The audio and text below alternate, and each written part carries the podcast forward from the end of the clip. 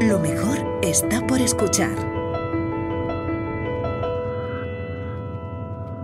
Desmontando la firma de Dios es un podcast de divulgación científica que intenta desvelar los misterios y conceptos de los que habla la serie de ficción sonora La firma de Dios, escrita por José Antonio Pérez Ledo. El guionista y autor de la serie conversa en este episodio con un experto y ayudamos a comprender las señales del espacio.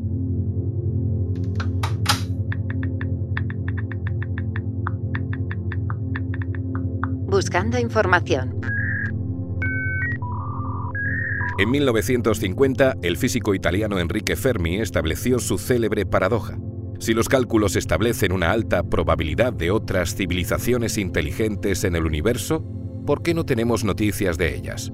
¿Con la ecuación de Drake podemos cuantificar nuestra incertidumbre?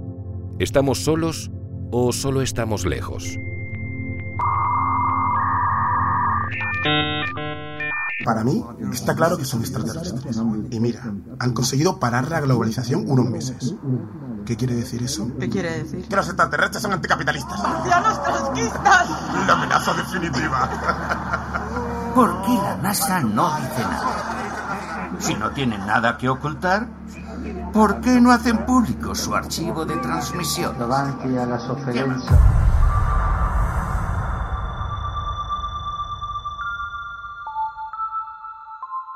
Desmontando la firma de Dios. Episodio 3. Señales del espacio. Charlamos con Carlos Briones.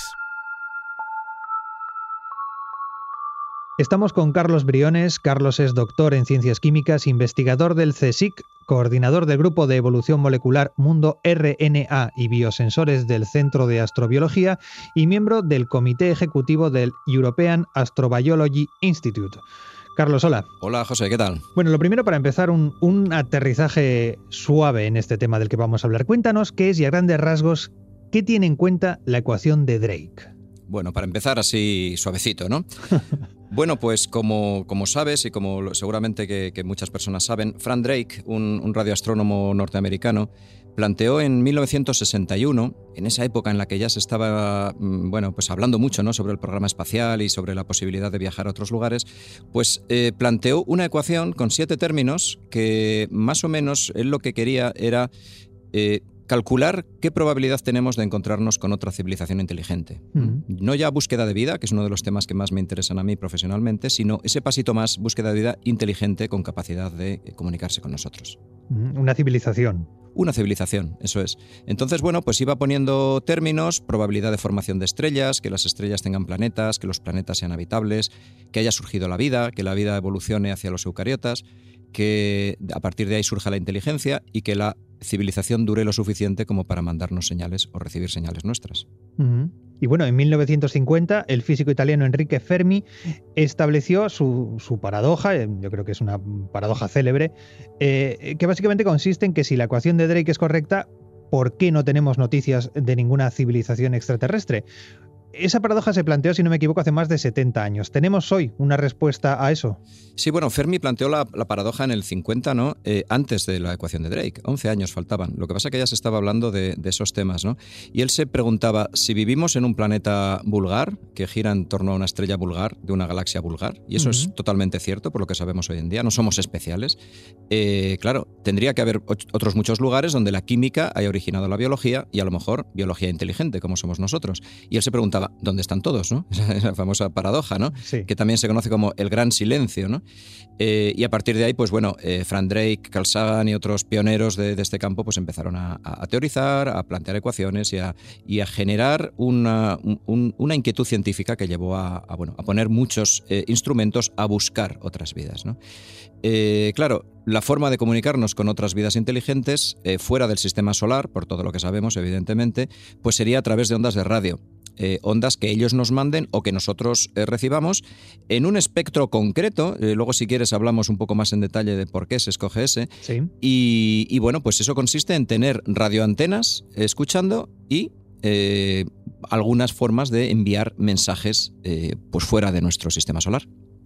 Sí, pero a esa paradoja de por qué no, eh, a, esa paradoja del gran silencio no tenemos respuesta. O sea, ¿hay, alguna respuesta a por qué no, mm, mm. si, si, tiene que haber tantas civilizaciones o puede haberlas, no tenemos eh, constancia de ninguna? Sí, claro, realmente es que puede haberlas o no en función de cómo seas de optimista poniendo los términos en la ecuación de Drake, ¿sabes? Ah, Porque, claro, la cuestión es eso, que cuantos más ganas tengas que haya otras civilizaciones, pones términos un poquito más grandes y puedes llegar a tener, por ejemplo, unas de las soluciones famosas de la ecuación de Drake eran 5 por 10 a la 9, es decir, 5 mil millones de civilizaciones, ¿no? Y entonces en ese caso sí que sería, caramba, ¿dónde están todos si hay tantas, ¿no? Otra posibilidad es que, eh, bueno, seas un poco más... Eh, pesimista o realista, según como lo quieras ver, y en simulaciones de la ecuación de Drake, con términos menos generosos, sale que habría una civilización inteligente cada 100 millones de galaxias. Con lo cual, fíjate qué diferencia tan enorme, ¿no? Eh, en el fondo, a mí me gusta decir... generosa, sí. Claro, a mí me gusta decir que la ecuación de Drake es una forma de cuantificar nuestra incertidumbre, ¿no? Porque, porque realmente depende un poco de, lo que quieras encontrar. Pero a día de hoy eh, realmente no sabemos primero si estamos solos y luego en el caso de que haya otras civilizaciones, ¿por qué? ¿Por qué no, no, no, hemos tenido noticias de ellos? ¿no? Hay, hay distintas posibles... Mm, explicaciones. Por ejemplo, una famosa es la del gran filtro, que lo, que lo planteó un economista llamado Robin Hanson, según la cual, bueno, como eh, la, propia origen de la vida y la evolución de las civilizaciones tiene que seguir una serie de pasos, a lo mejor se han interrumpido en, algún lugar, por ejemplo, por una catástrofe ambiental o por una guerra. Sabes que, eh, lógicamente, durante la Guerra Fría, pues estábamos cerca de una aniquilación de la humanidad, ¿no? Y que esos filtros hayan impedido que otras civilizaciones se pongan en contacto con nosotros. Otra, por ejemplo, que me gusta es la que planteó Beatriz Gato Rivera, una, astrofísica, que eh, se llama conjetura de indetectabilidad. Es decir, igual hay, otras civilizaciones, pero no quieren que sepamos de ellas. Entonces no nos mandan señales.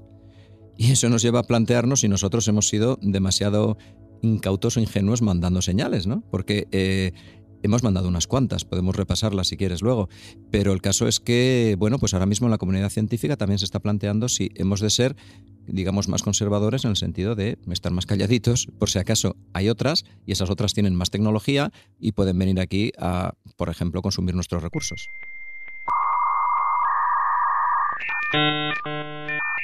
¿En qué consistía su trabajo? Básicamente tenía que buscar mensajes concretos en muestras de genes problema. ¿No era lo que estaba haciendo todo el mundo?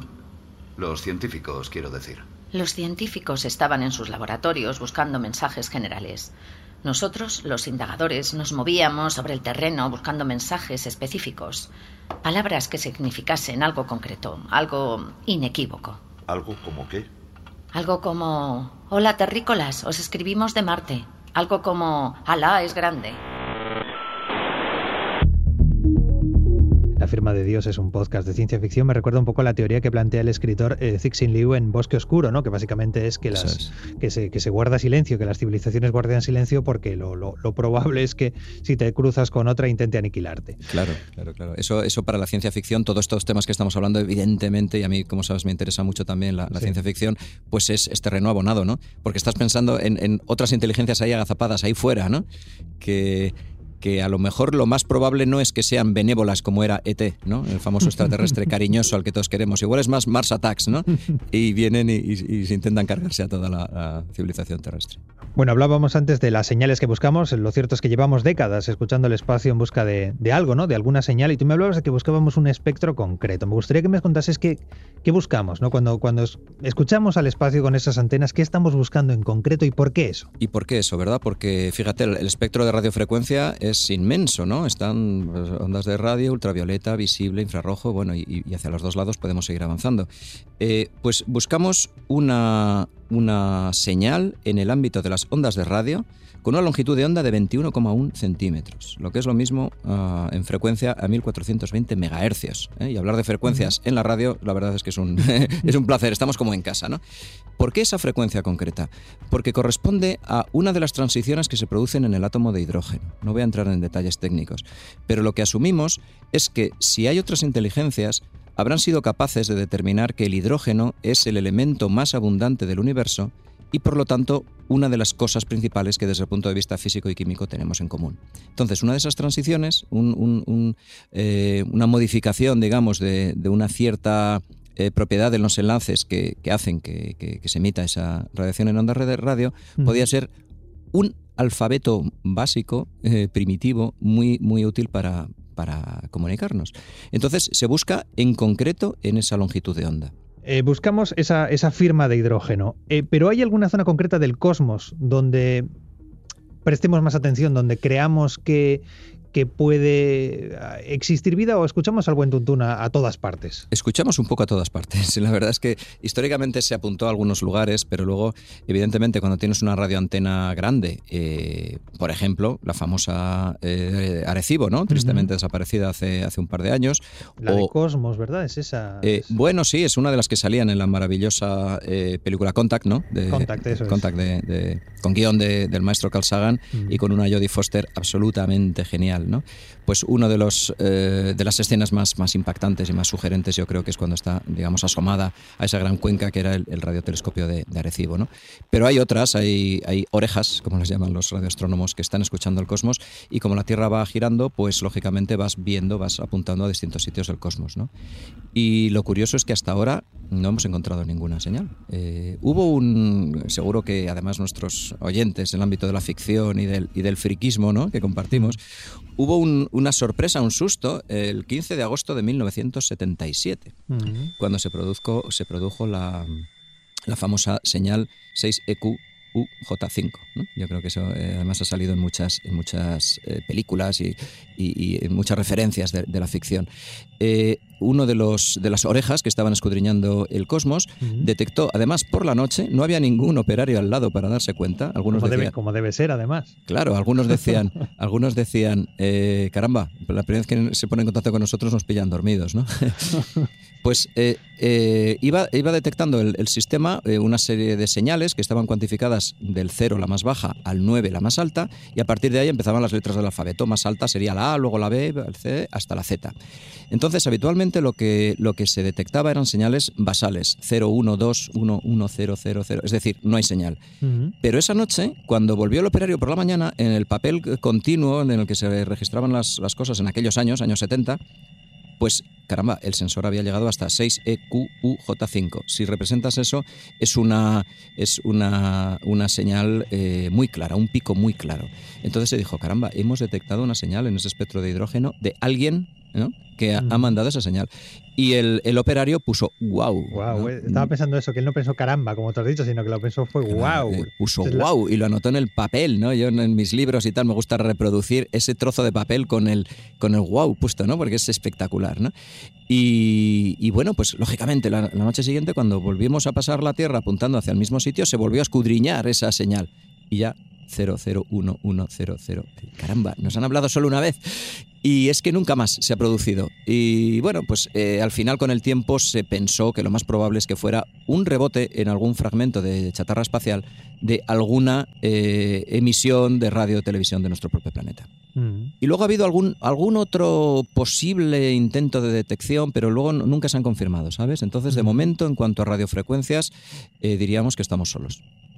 Bueno, y Carlos, ¿es realista pensar que en un universo que, em, bueno, si no es infinito, por lo menos sí, es inabarcable, ¿Es realista pensar que nos vamos a cruzar algún día con una especie extraterrestre? Ya sé que esto es un poco pedir tu opinión, pero ¿tú qué opinas?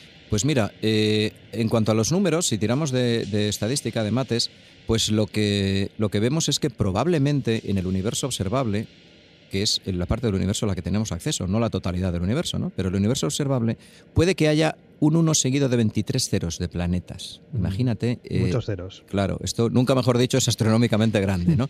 Eh, porque hay más o menos 100.000 millones de galaxias, por un, más o menos 100.000 millones de estrellas por galaxia.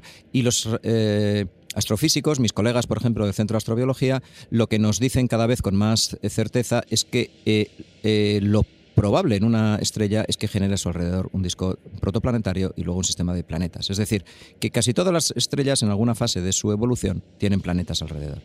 Por tanto, si somos un planeta de 10 a la 23, ¿no? de un 1 seguido de 23 ceros, las posibilidades de que haya primero otras vidas y luego que alguna de esas vidas, aunque sea una probabilidad extraordinariamente baja, que es lo que nos dice la biología, ¿no?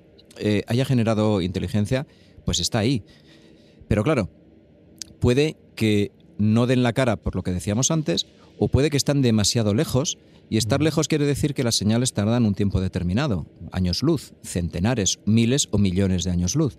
Tú imagínate que hace simplemente 400 años cuando Galileo estaba observando el, el, cosmos con su telescopio, nos hubieran estado llegando señales de radio de otros lugares. No teníamos eh, capacidad tecnológica para detectarlas. Mm. ¿vale? O que nos lleguen dentro de 10 millones de años cuando a lo mejor nuestra especie ha desaparecido, no lo sabemos. Entonces, además de estar sincronizados, eh, digamos, en el espacio, porque nos veamos unos a otros, eh, tenemos que estar sincronizados en el tiempo. ¿no? Y eso, eso ha hecho que muchas veces expresemos este, este problema, esta, esta, esta gran pregunta como que quizá no estamos solos, sino lejos. Bueno, en la, en la ciencia ficción, los extraterrestres suelen ser antropomórficos. Eh, yo como guionista diría que por razones dramáticas, ¿no? Porque es más fácil identificarte con algo que, que por lo menos eh, recuerda, aunque sea vagamente, a un, a un humano, ¿no? Pero ¿qué nos dice la ciencia? ¿Cómo podrían ser esos extraterrestres? Efectivamente, en la ficción estamos acostumbrados a dos tipos básicamente extraterrestres, los antropomorfos y los calamares. Básicamente, también, cierto, los calamares también. Eh, de calamares y humanos se podía titular, ¿no? El siguiente podcast que, puedes hacer, José. Pues no, la verdad es que eh, sí, es una cuestión dramática, es una cuestión también de identificarnos con el interlocutor, ¿no? Eh, aunque fíjate, es curioso porque en nuestro propio planeta tenemos otras especies inteligentes, como sabemos. no tan inteligentes como nosotros, no construimos estudios de radio o, o radio antenas o componemos poemas o, sinfonías, pero eh, los cuervos son muy inteligentes, los pulpos son muy inteligentes, los insectos sociales son muy inteligentes, a su manera son capaces de hacer cosas. Entonces, claro, mm, podríamos pensar eh, en, comunicarnos con algún tipo de especie más parecida a esas otras, y de ahí viene el interés por los cefalópodos, ¿no? los calamares y sepias está, están, están, muy presentes en la ciencia ficción. Eh, ¿Qué nos dice la ciencia? Pues que no tenemos ni idea de cómo podrían ser otras vidas. Eso es lo más honesto. Porque asumimos que cualquier otra vida, y ahora me pongo eh, la bata de químico, ¿vale? O de bioquímico, cualquier otra vida estará basada en agua y carbono. Eso es lo que nos dice la química como más probable. Eh, el silicio mola mucho en ciencia ficción, pero a nivel químico no, tiene ninguna opción de generar la química compleja que hace falta para la vida. Entonces, eh, pensamos que las vidas que haya por ahí, que probablemente haya vidas, estarán formadas eh, por carbono y agua y otras cosas. Pero luego, ¿cómo se haya organizado esas moléculas basadas en carbono, esas moléculas orgánicas? Pues no tenemos ni idea. No sabemos si va a haber, por ejemplo, proteínas, o si va a haber ADN o ARN en otras vidas. Y si no sabemos eso, imagínate la morfología. No tienen por qué parecerse para nada a nosotros. Nosotros somos como somos, eh, eh, los humanos y muchas especies que nos rodean, porque somos el fruto de una fase concreta del pasado de la historia de los animales que se llama, como sabes, la explosión cámbrica. Y a partir de ahí, pues surgen una serie de planes corporales, muchos de ellos asociados a simetría bilateral, como la nuestra, y, por eso somos así. Pero claro, eso no tiene en absoluto por qué haber ocurrido en otros lugares, incluso aunque en esos otros lugares haya surgido la vida e incluso aunque haya evolucionado hacia animales, que ya es mucho decir, ¿sabes? Entonces, claro, eh, como te digo, la ciencia no puede decir nada sobre cómo eh, serían otras posibles vidas en caso de existir. Em, bueno, hasta ahora hemos hablado de vida extraterrestre inteligente, de civilizaciones, pero la verdad es que no es eso lo que estamos buscando ahora mismo, en misiones robóticas como la Mars 2020. Buscamos otra cosa, pero ¿qué buscamos? Mm. ¿Qué, indicios de vida eh, buscan los robots ahí fuera ahora mismo? Claro, cuando ya, digamos, eh, nos apartamos un poquito de la ficción ¿no? y dejamos la ficción solo para escuchar podcasts maravillosos mm. como este o para ver programas o películas de radio, y nos metemos al laboratorio, ¿qué buscamos? Pues lo que buscamos son señales de otras vidas, que como te digo, no sabemos muy bien cómo pueden ser, pero asumimos que estarán basadas en la existencia de agua, de materia orgánica y de energía en su lugar de donde se hayan desarrollado. Entonces intentamos buscar o señales morfológicas que nos recuerden a la vida, aunque eso es muy engañoso porque a veces los minerales, entre comillas, nos engañan y hacen formas parecidas a los seres vivos, o sobre todo señales moleculares, lo que llamamos biomarcadores, es decir, moléculas que por lo que sabemos solo pueden haberse originado eh, si existe vida. ¿Vale? Por ejemplo, eh, como te decía, pues proteínas o vitaminas o ácidos nucleicos o lípidos complejos como los que tenemos en nuestras membranas.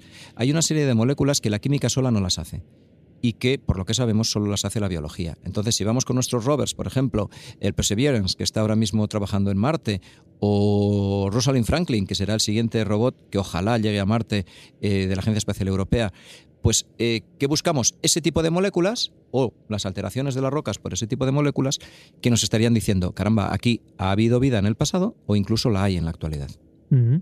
una, cosa que, siempre pienso cuando se habla de estos temas es que si encontramos eh, indicios de vida en Marte, que no deja de ser eh, un planeta que tenemos al lado, ¿eso no desequilibraría, digamos, eh, las posibilidades del lado de la vida en el universo. Quiero decir, si tenemos, si ha habido vida en Marte, lo lógico es que haya que el universo esté lleno de vida, ¿no? O me, estoy equivocando. Efectivamente, eso ya, fíjate, nos lleva un poquito a otro tema que a ti también te apasiona, que es la filosofía, ¿no? Eh, en el fondo, fíjate, que haya o no otras vidas, que estemos o no solos en el universo, es eh, una cuestión de azar y necesidad, ¿no? Fíjate, nos estamos remontando a Demócrito, nada menos.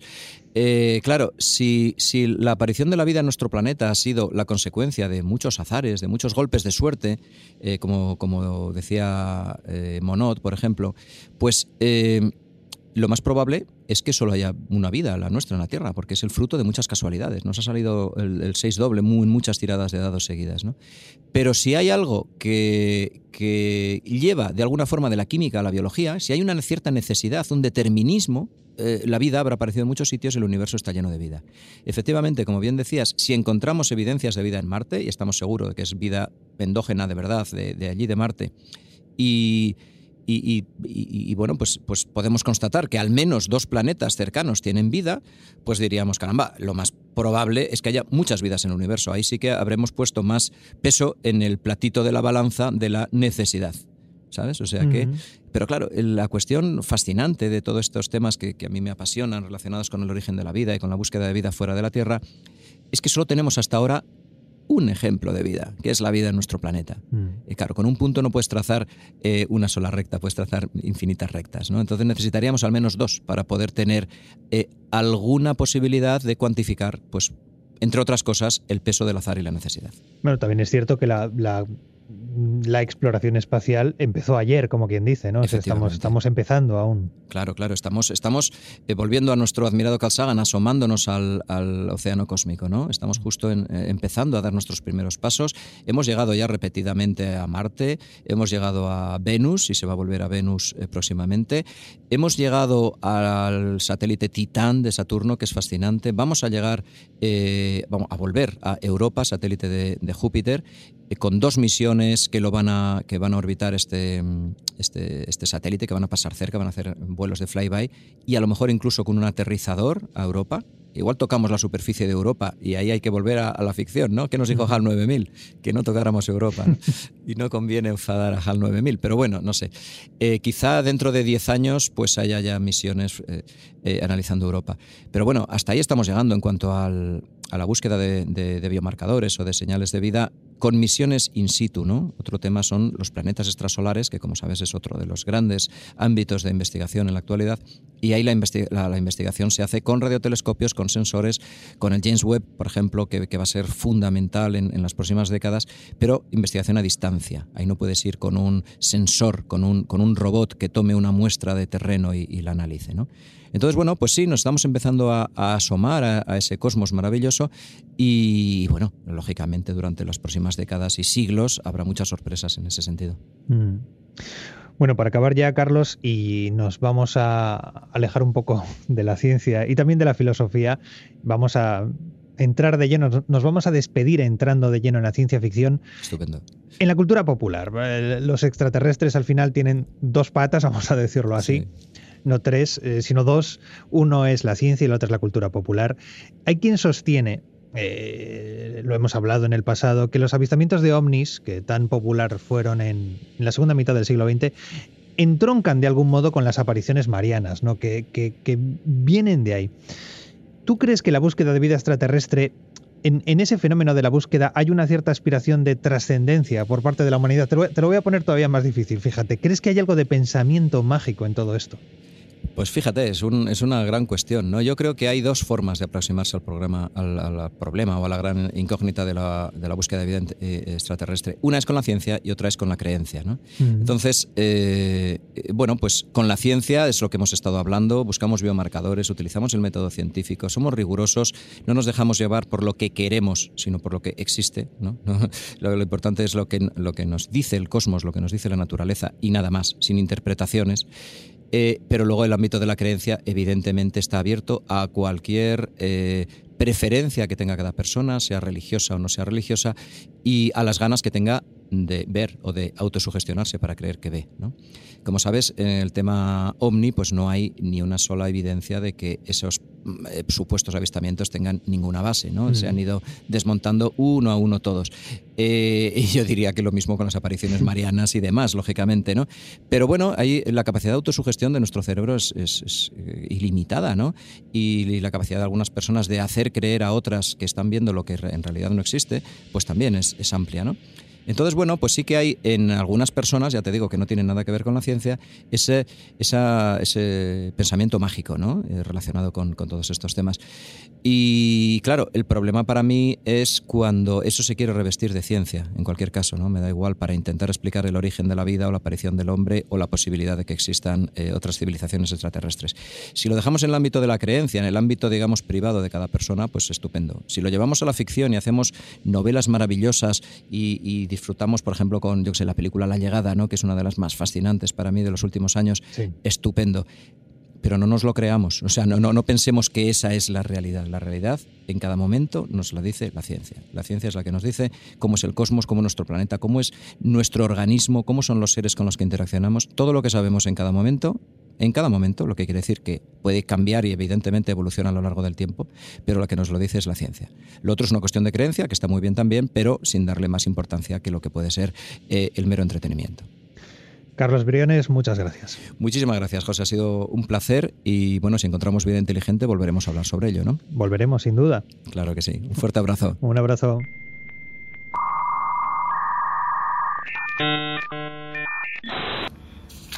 Esto lo provocó usted. Yo me limité a comunicarle a mi superior lo que había encontrado. Lo que pasó luego fue decisión suya. A mí nadie me informó de nada. Me enteré por la prensa. Díganos, doctora Toral, ¿qué encontró en el gen problema del señor Íñigo León? Un mensaje. Sí, eso ya lo imaginamos. Pero ¿qué decía ese mensaje? Doctora, ¿qué decía? Aquí.